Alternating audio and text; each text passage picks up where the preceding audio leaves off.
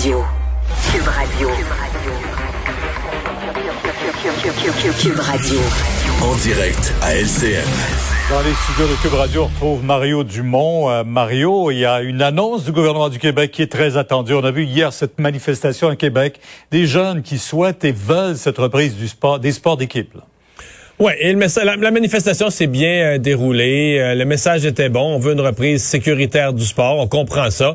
En même temps, le seul parti ou le seul message de la manifestation qui qui est un peu drôle, euh, c'est quand ils disent ah, le, gouvernement ne nous comprend pas ou le premier ministre nous comprend pas ou la santé publique ne nous comprenne pas.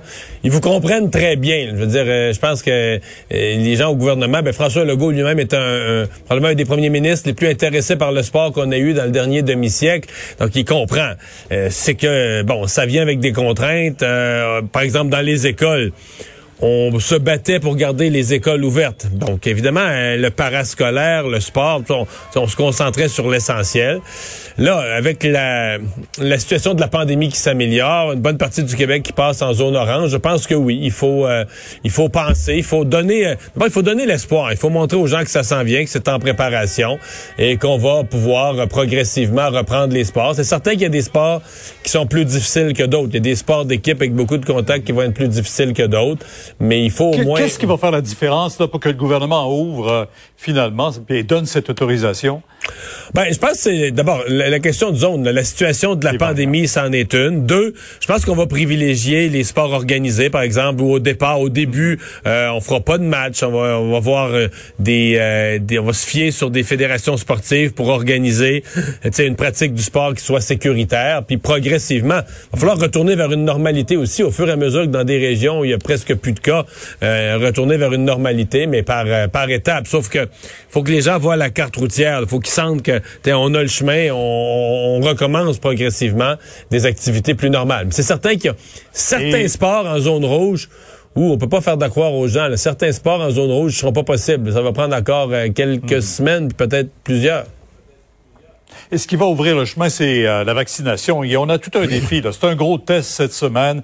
On sait qu'il y a ces milliers de doses d'AstraZeneca qui pourront finalement être euh, à peu près administrées à tout le monde. Ouais qui s'ajoute qui s'ajoute aux doses de Pfizer. Donc on entre mhm. semaine après semaine. On va en avoir encore plus de doses. La, semaine prochaine, ils rentrent du Moderna. Donc on rentre dans ces semaines où il y a de plus en plus euh, de doses de vaccins. Et on va vouloir là cette semaine, on vaccine à Montréal et hors Montréal. Donc euh, la, la, le nombre de territoires où il y a de la vaccination, ça, ça, ça, augmente. Donc on va vouloir voir le nombre de doses euh, quotidiennement qui augmente. Hey, on a vu aujourd'hui aux États-Unis, Pierre, là, les recommandations de la CDC pour les gens pleinement vaccinés, là, qui ont eu c'est mhm. les deux doses plus deux semaines après la deuxième dose, les grands-parents qui peuvent recommencer à voir leurs petits-enfants, les gens qui peuvent recommencer, les gens pleinement vaccinés qui peuvent recommencer à se voir, à se faire des soupers, etc. ils sont vaccinés. Les États-Unis, il y a 27% de la population qui a eu une dose, 9% qui a... ça, là, nous. Bon, ouais. On n'est on est pas, pas proche, là. On est loin, loin, loin de ça, mais ça nous fait quand même, ça nous fait rêver. Là, ça nous dit, ben voilà, un pays qui a vacciné beaucoup là, et qu'est-ce que ça permet déjà aujourd'hui là? Oui. 8 euh, mars aujourd'hui, il faut vraiment en parler de cette journée internationale des femmes, surtout dans le contexte que l'on vit présentement. Ça a une signification tout à fait particulière. Euh, on a parlé au cours des dernières semaines de ces nombreux féminicides, de la violence conjugale qui est exacerbée aussi par cette pandémie que l'on vit. Ben, c'est certain que le plus, quand on est chacun enfermé chez nous, quand il y a de la violence dans la maison, ça aide rien. Mm. Euh, les situations, ben là, depuis le début de l'année, quand même cinq femmes qui ont été assassinées. Euh, ce n'est pas sans ramener toute la question des budgets qui avaient été promis pour des maisons, des hébergements pour des, femmes victimes de violences conjugales. Et cette nouvelle, elle a fait mal au gouvernement. Y a la ministre Isabelle Charret, cette nouvelle la semaine passée, que l'argent été annoncé le printemps passé. Donc, le gouvernement, il a pris sa décision d'attribuer des fonds. Mais l'argent n'est pas encore rendu. Parce que là, il fallait avoir un mécanisme pour le, distribuer. Puis après ça, il faut que ça passe par les CIS puis les CIUS. Puis après ça, il y a des formulaires. Puis là, les CIS et les CIUS. Et l'argent n'est pas encore rendu aux organismes, Pierre, presque un an plus tard. Et je dois faire une parenthèse pour dire, c'est pas exactement nouveau.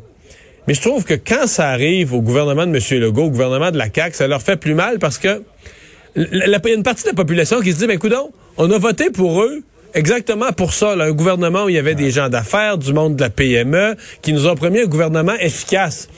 Fait qu'ils peuvent pas comme nous servir la même excuse, la même excuse, les mêmes excuses que les anciens gouvernements, dire ah ben là tu sais la machine c'est long, la bureaucratie, puis ça prend un an, ça prend un an pour que l'argent trouve son chemin entre le chéquier puis les, les coffres d'un organisme qui a des services essentiels à donner. Rendu au pouvoir, des fois les choses changent malheureusement. Mais ben là il faut, ouais, c'est leur devoir de changer les choses justement. Merci Mario, à demain. 10 heures sur LCN. Au revoir.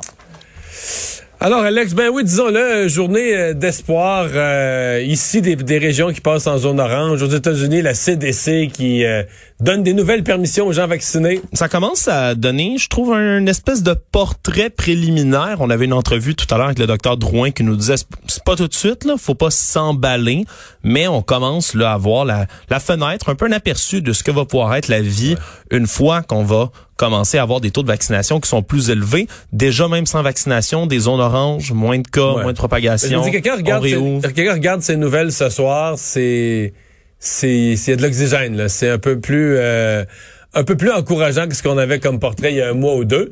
Mais euh, puis, puis pour les ce qui se passe avec la CDC aux États-Unis, parce que moi, je l'entendais la question des gens qui disaient, ouais, mais une fois vacciné, est-ce qu'on va avoir plus de liberté? Parce qu'il y a des gens qui ont l'impression que tout ça est permanent, le masque. Puis...